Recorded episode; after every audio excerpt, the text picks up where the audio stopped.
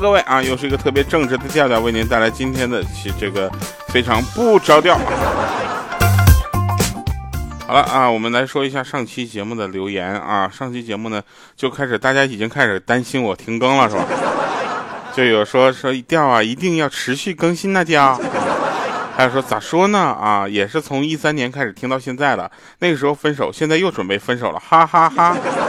其实咱俩体型挺像的啊。那年你去天津活动的时候，线线下见过面啊。这个，那我真的是。我我也不知道该怎么劝你啊，朋友。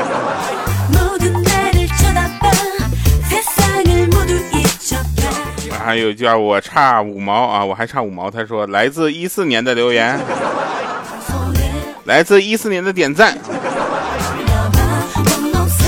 尾号幺零幺幺，他说听声音啊，声音好听啊，就听得出是那种胖胖的样子。我真的也不知道是怎么，就是我也高兴不起来啊。改变中的丽丽说：“第一次留言就被读了，哈哈哈啊！还有我一天吃四五顿还不胖哟。调调，我做你同事吧，跟我一起吃饭减肥吧，慎重考虑一下再回答。哼，你想做我同事，你慎重考虑一下再回答吧。我跟你说，现在整个行业都不太景气啊，就我们这个同事们，不说了，说多了要被禁的。”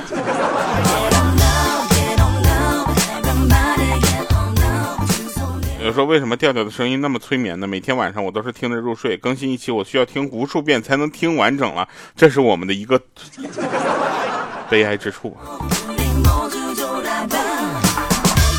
那天呢，我就跟那个几位这个主播的朋友们，我们就请教啊，说怎么才能让更多的人喜欢我们的节目呢？啊，然后他这个当时我们彩姐啊，彩彩就跟我说说，你这样吧，你把那个主播换一下试试。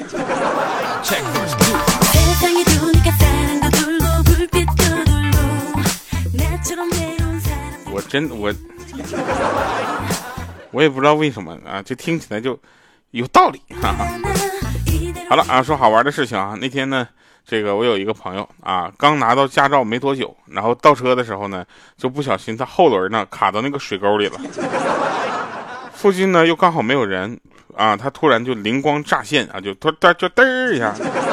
想起来他看过一个影片啊，有人遇到过同样的情况，于是呢，他就叫了十份外卖，想说可以来十个外送员，然后帮他把车子移出来，然后那些外卖呢就送给这些外送员们吃。结果呢，他现在呢，他想也用这种方法啊。半个小时之后，他和一个外卖小哥两个人围着十份外卖啊，边吃边讨论到底是哪个环节出了问题。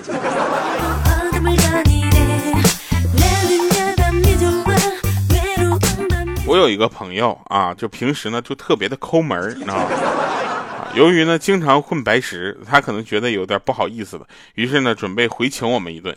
啊，他带我来到了一家面馆，非常豪气的说：“只要咱们这个店里有的，你就随便吃，我买单。” 当时我就想，这都盘算好了呀，对不对？这一碗八块的面啊，就算敞开吃，顶多吃两碗，对不对？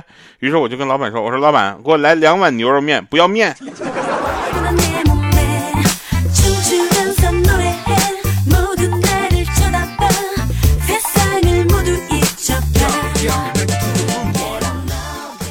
我有一个哥们儿呢，就特别特别有意思，啊，扣客啊，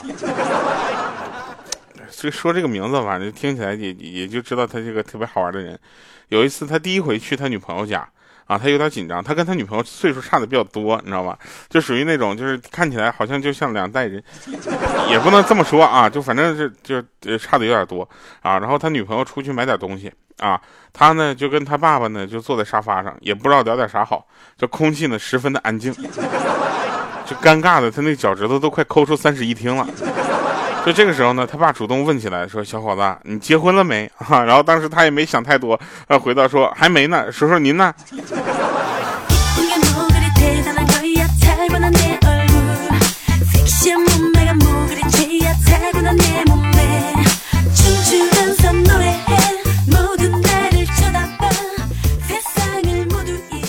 刚才呢，有一个朋友给我发了一条链接，题目是“生活中啊，夫妻或者情侣的争吵，真的都是男方的错吗？深度好文不容错过。我这一看，我说这适合做一个播客呀。我特别的激动啊！终于有人理解我们男人的不容易了，对不对？平时各种争吵其实也都是小事儿，虽然女人比较容易情绪化啊，但有的时候也很可爱，对不对？而且家里照顾的也很好，细细面面，就方方面面，就是无无惧，就嗯，没文化了啊，就是做的很好啊。当时呢，就是他思想呢，就是反正我的思想波动好久，我就点开了这个链接啊，正文只有两个字儿：是的。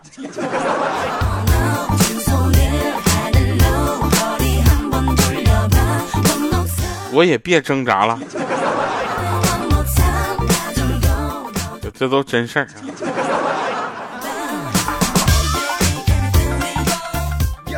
有一个朋友问我说：“如果有一天他残疾了啊，你愿不愿意做我的拐杖？”我当时我拍拍他的肩膀，我说：“我愿意。”啊，结果我朋友对我说：“说那我就用拐杖啊，到厕所里面倒屎玩。”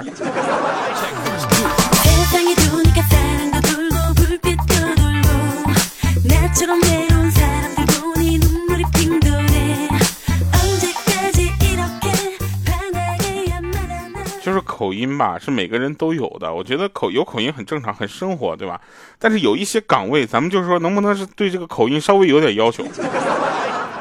记得我在广东的时候，有一次流调查到我了啊，需要我去做个核酸，给我打电话呢。他给我打电话接起来，我接起来那边就说：“喂，你好，我是这边街道办的。”我一听，我说我说哥们儿，你是你是我这边街道办的，还是我老家街道办的呀？他操着比我还浓重的东北口音说：“对，就这嘎达的，我来好几年了，是不是有点变口音了，是吧？”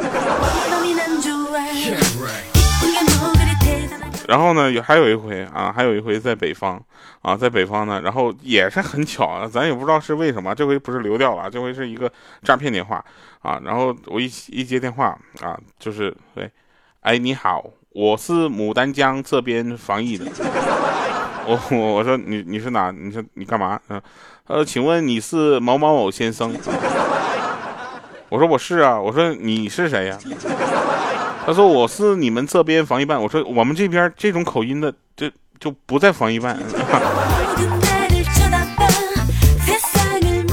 挺好玩的哈，现在想起来有有一些挺有意思的，比如说我有一个朋友，他明明就是一个南方人，但操着一呃一口正宗的就是东北腔啊，然后有我就问他，我说我们就问他说为什么你就有一句就是有一嘴东北话呢？他说他在上大学的时候，寝室里一共六个人，有五个是来自东北。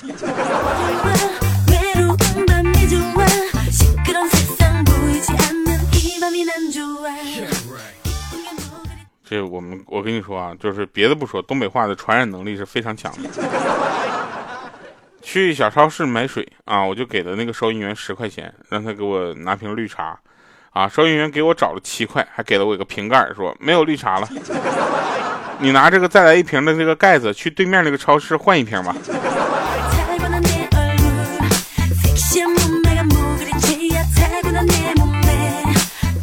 说有夫妻俩啊，媳妇就说说老公啊，我好无聊，咱俩做点好事吧。这时候她老公就点点头，边点头边问说做啥好事呢？然后他媳妇平静的说说要不咱俩多网购点东西啊，让快递员就多赚点钱。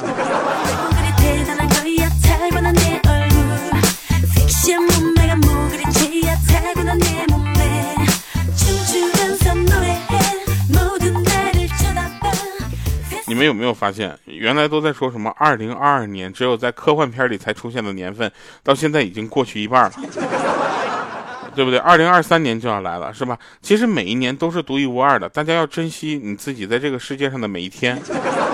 我们那天大概算了一下，人从生到死，就算你活满了，也就三万六千五百天，对吧？活超纲了不算啊。就是一共这些天你要快乐，你知道吧？就像你们没事就要听我的节目，我的节目能给给你带来快乐。然后那个有一次呢，有一个私信，他这么跟我说：“说调，我现在听你的节目也不快乐了，怎么办？”我说：“重听一遍。”然后那天我自己就很好奇，按年份我就自己听了一下我自己之前的节目，就属于一年比一年声音沉稳。就刚开始我那个声音听起来就是充满了活力，充满了青春，对这个世界充满了向往。啊，现在呢是活力没了，青春没了，向往也没了。啊，多少带点无奈、心酸和刻薄。每一个这个脱口秀演员呢，他都有一定的能力，在现场就跟别人去互动，但多少也有翻车的啊。就最近看的视频，就好多就是跟观众聊天就聊急眼了。其实我觉得吧，这个就不好，你知道吧？就跟观众互动是一件好事，但你得尊重人家，你不能以这个就是羞辱他，或者是接接他短，或者说的对的方式，就让别人开心，把他一个人伤害了，这不好，对不对？你看郭德纲在台上，他也只损于谦嘛，对不对？这个行业啊，需要一个道德的约束啊？为什么呢？因为什么人他都感觉自己都能做，我哎，我也要能当主播。就这个事情啊，就是我特别的害怕。为什么呢？因为他们往往都都比我有活力、有动力啊，有青春的向往。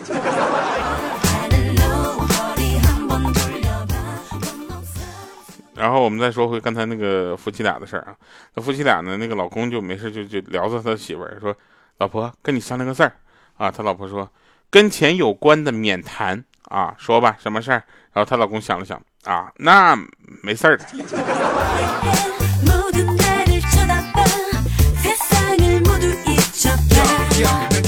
说酒这个东西啊，能不沾边儿啊，咱就别沾边儿，你知道吧？就我身边有好几个朋友，就属于那种就是嗜酒如命。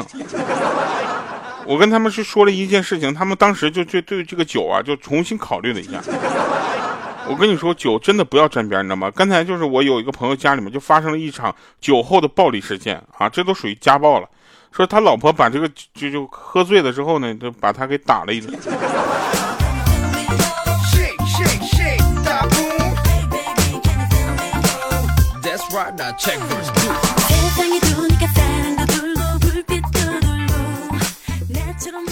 真事儿啊，说这个。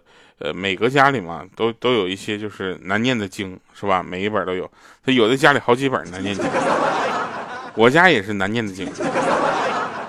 前两天呢，就是就做梦，总梦到自己就是一些已经故去的亲人，啊，然后我就觉得我自己特活得特别的委屈，啊，然后我就我就想办法，就是再做梦把这梦给接上，结果第二天就没接上。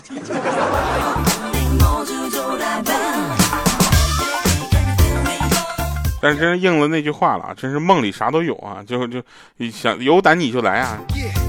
有一天我做梦梦着我自己是个送外卖，我感觉这也是一个体验别别样人生的方法，对吧？然后呢，我去送外卖啊，是一个婚礼一个酒店婚礼现场。我去了之后发现婚礼这个结婚的这个两个人啊，我都认识。当时我就非常的生气啊，生气的不是他结婚没有就是请我过去啊，而是。我居然在那时送外卖。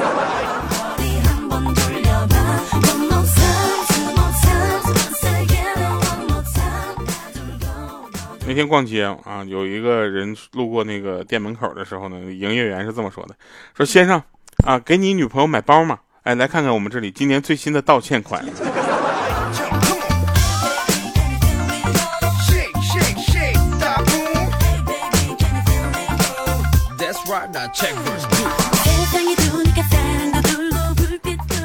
我有一个朋友呢，前段时间失业了，在家一直待着。他只要一在家待着呢，就被他妈妈就唠叨的不停。然后他被唠叨不说，做饭也越来越咸了。你知道做菜，然后当时他就说说妈呀，炒菜别放太多盐，咸了对身体不好。他老妈当时一拍桌子，一瞪眼说：“知道咸了对身体不好，你还不赶紧去找个工作去？”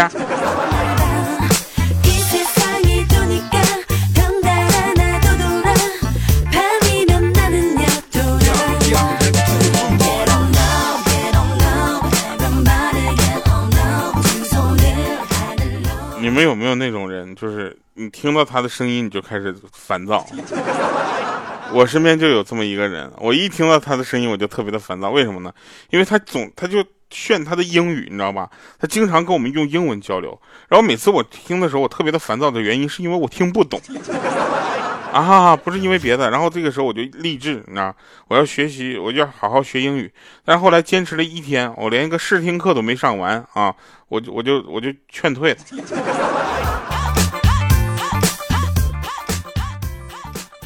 这真事儿啊，说这个老妈呢热衷于玩相机，从胶卷的开始呢，一直到单反。啊，刚开始呢就玩的比较初级，后来呢开始做自己的系列摄影作品了。刚打电话让我周末回家庆祝一下，我说为什么？原因说是历经十几年的拍摄，终于完成了他的鸿篇巨制《千姿百醉图》啊，一千张照片，我的天呐，不知道主角老爸是什么感受。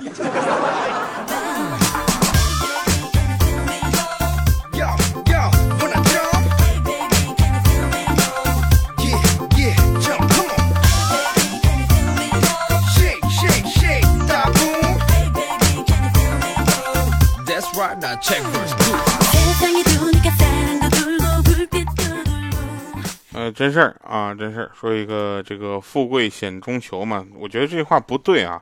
就我每天都冒着猝死的危险在那上班，也没赚到几个钱呀，是不是？反而就是增加了猝死的风险。好了啊，在这里呢，这个听一首好听的歌啊，结束我们今天的节目。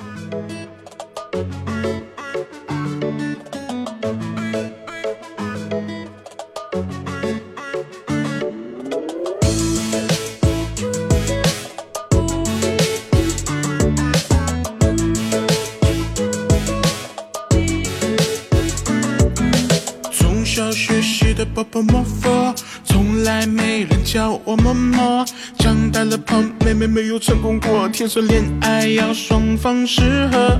曾经我也是一个帅小伙，不过照片都是小学才拍的。长大后自己亲亲镜子里的我，嘘，其实这是没人知道的。做一个传播快乐的喷的天使，我听说天使都没有这么喷的。甚至怀疑自己做天使的资格，难过的时候吃一块白色糖果，饭要慢一点，所以我勤奋一些。摩天门的事情我还真没做过，有没有搞错？这也是我的工作，好吧，为了你，我决定豁出去了。你是我的那白色糖果，一天一天的陪着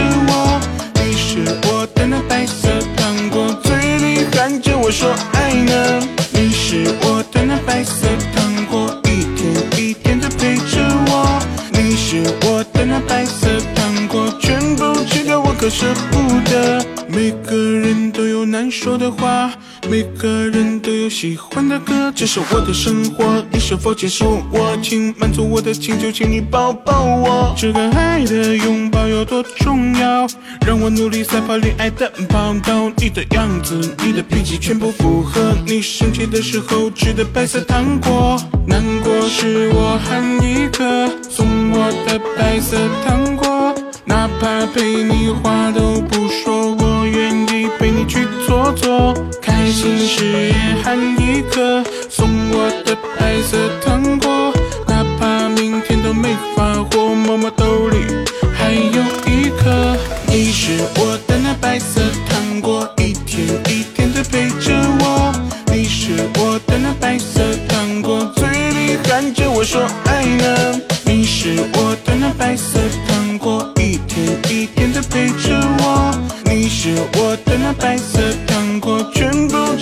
吃掉